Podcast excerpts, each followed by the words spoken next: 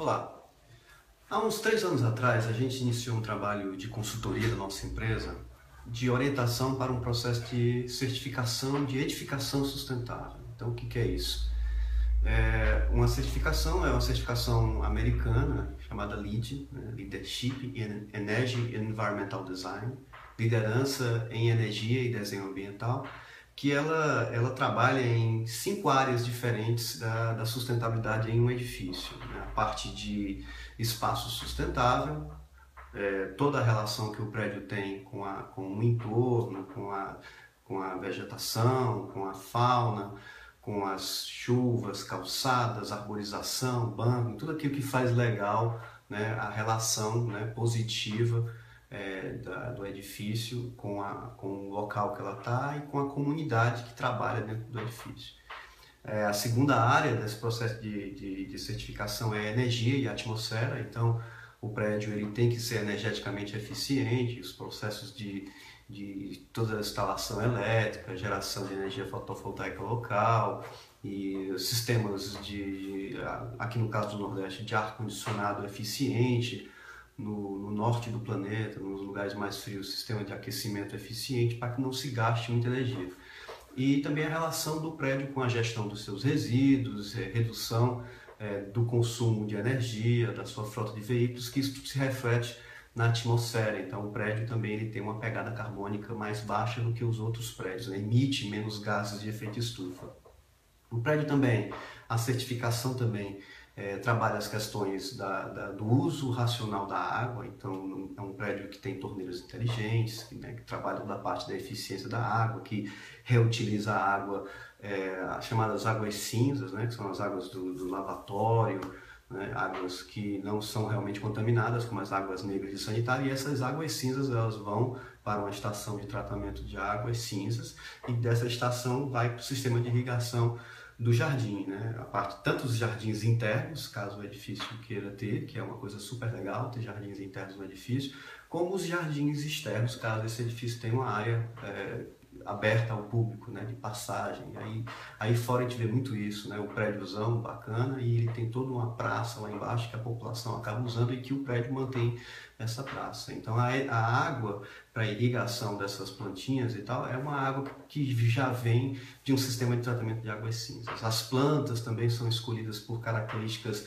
de se adaptar mais ao, ao clima do lugar, de não precisar de tanta água. Então tem todo um estudo, tem toda uma inteligência por trás desses jardins que ficam bonitos, a população gosta e você não gasta água para manter esse jardim limpo.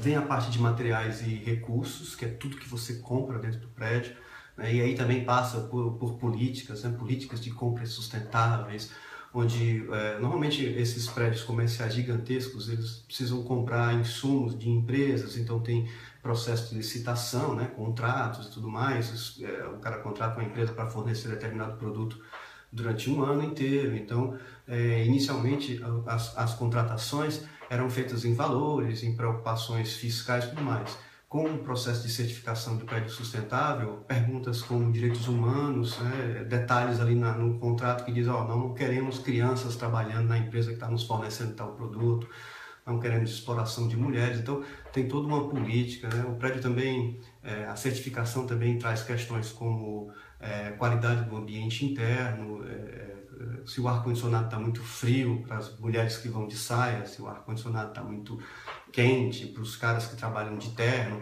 se o sistema do ar-condicionado está sendo mantido, uma vez que aqueles ductos podem pegar poeira e tal, então tem todas as políticas de limpeza, de alta eficiência, para evitar que a pessoa que vai fazer a limpeza, né, normalmente equipes terceirizadas, que vão fazer a limpeza de um grande edifício. Então o cara começa a limpar um banheiro, por exemplo, da área do sanitário e termina limpando o banheiro na pia onde você lava as mãos. Então cria uma contaminação cruzada. Então todas essas políticas de limpeza são trabalhadas.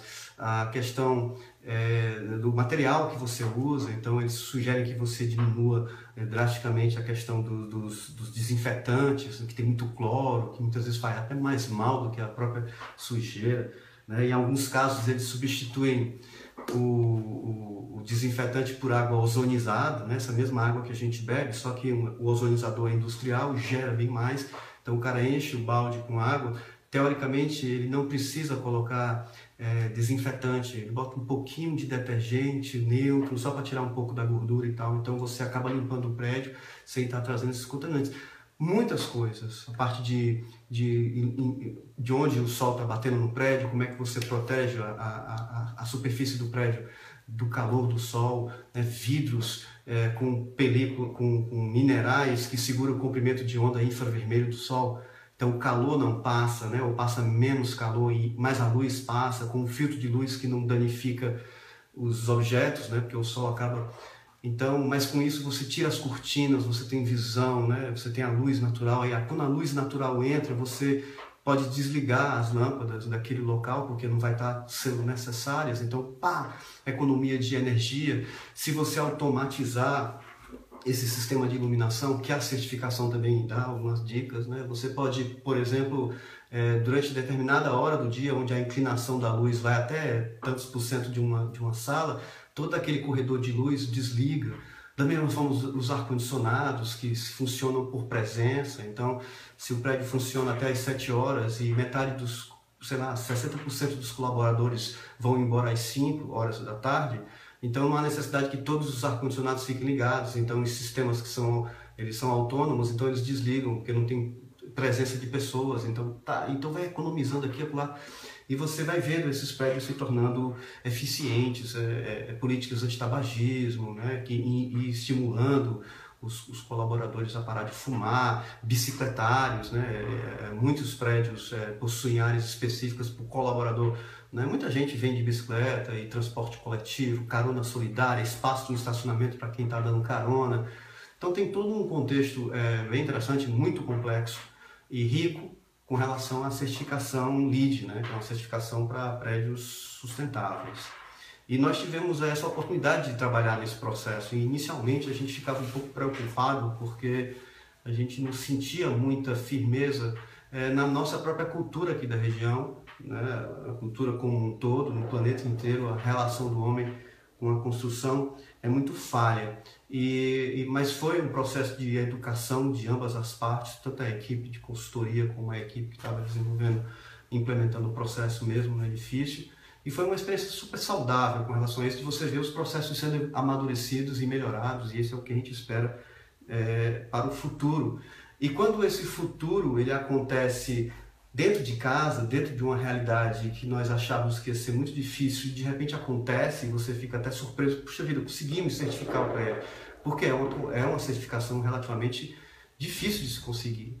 E quando você olha os outros prédios do mundo que são certificados também, nós tivemos uma experiência, fizemos uma missão técnica e fomos para Nova York, visitamos uma universidade de arquitetura e arte é, e, e, engenharia, chama Cooper Union, é um prédio super futurista e bem gostosinho, bem bacana de se. Né? Você anda pelos corredores e tem vontade de ser estudante naquela, naquele, naquele prédio. Então, você vê os elementos da Cooper Union e você. É, o prédio do New York Times, por exemplo, lá em Nova York, um prédio gigantesco, ele, é, a, a área do New York Times é tão grande em Nova York que ele acaba pegando um quarteirão e ele cria uma passagem no meio do quarteirão por dentro do prédio. Né? Você pode passar por debaixo do entre o New York Times sem precisar entrar realmente né, nos elevadores e tal. E é um prédio tão legal que quando ele tem um sistema automático de controle da, da luz, é, que quando é, da temperatura, né, que no verão, por exemplo, que é interessante entrar luz é, e, e não calor, ele, eh, quando a, a, luz do sol bate na, na, na, nas vesianas, né, nas persianas, elas vão fechando automaticamente, abrindo então na área de na área de uma área bem aberta que eles têm lá de refeitório interno do prédio, você fica tomando um café e vendo as paredes que é tudo vidro, né, gigante assim, vários muitos metros de altura e você vê aquilo se fechando e abrindo porque a sombra está passando. Então, o que é interessante é ver essa tecnologia lá fora e, e, quando você, cada vez mais que você vai visitar, é, que eu vou visitar esses prédios certificados, eu começo a ver coisas que nós já fizemos aqui, estamos fazendo e está indo bem. Obviamente precisa de melhorias e processos diários, né? a eficiência tem que ser monitorada diariamente, mas quando você vê que sim é possível é, desenvolver e implementar esses processos é, numa cultura local, né, na cultura de uma empresa, na, nas pessoas que fazem a empresa, nas equipes que são terceirizadas por essa empresa, nos voluntários, né, em todas, todas as equipes pensantes e mentes que estão ali dentro, você conseguir criar uma, um, um modelo para que é, no final de tudo o prédio é, ele, ele não é apenas um prédio sustentável, não é apenas um prédio eficiente, é, não é apenas um prédio com resultados interessantes de redução de consumo de água, de energia, de geração de lixo, de reciclagem, né? todos os processos, tudo é separado e reciclado. O que, o que mais me, me, me impressionou, e por isso que eu achei interessante trazer essa reflexão para vocês, é que sim, é possível. É possível Levou é, três anos o processo, mais por uma questão de tempo de obras, de reformas e tal. E, e, e é, ao longo desse tempo houve toda uma evolução do entendimento e hoje nós temos um prédio super legal, com resultados extraordinários de redução de, de energia. E no final de tudo isso, você tem dois resultados que eu acho interessante. O primeiro resultado vai para aquele que, que é o proprietário, vai para aquele que é o administrador, que é o gerente que gasta com operação e manutenção, que, que gasta todo mês uma conta de água, por exemplo, para simplificar, uma conta de água, uma conta de energia e uma conta de manutenção, que sempre quebra alguma coisa, uma lâmpada queima, né? tem que ter aquela manutenção. Então, para esse, né, para essa pessoa, uma certificação de edificação sustentável faz com que esses custos caiam caiam é, de uma forma que quando você é, é, compara os dados de um ano para outro, você vê que, dependendo do tamanho do prédio, você tem uma redução de centenas de milhares de reais. Isso é extraordinário para qualquer administrador conseguir reduzir os custos. E reduzir os custos não cortando, não dificultando, melhorando os processos, tornando as coisas mais inteligentes, lâmpadas mais inteligentes, processos mais inteligentes, sistemas mais inteligentes. E aí, o segundo ponto que eu acho que é o fundamental, né, e para isso é a existência, para isso que nós construímos casas, edificações desde a época do homem primitivo, é que as pessoas que trabalham é, é, num edifício que é certificado, né, um edifício sustentável, essas pessoas são mais felizes. São mais felizes porque os